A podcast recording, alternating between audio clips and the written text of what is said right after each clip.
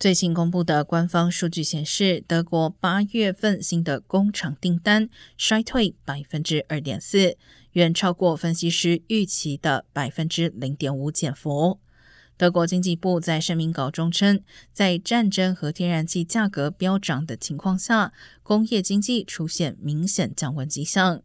德国权威经济智库上周也预测，德国经济预期将陷入衰退。二零二三年则将萎缩百分之零点四。在欧洲能源价格飙涨的情况下，以出口为导向的德国经济因此受到重创。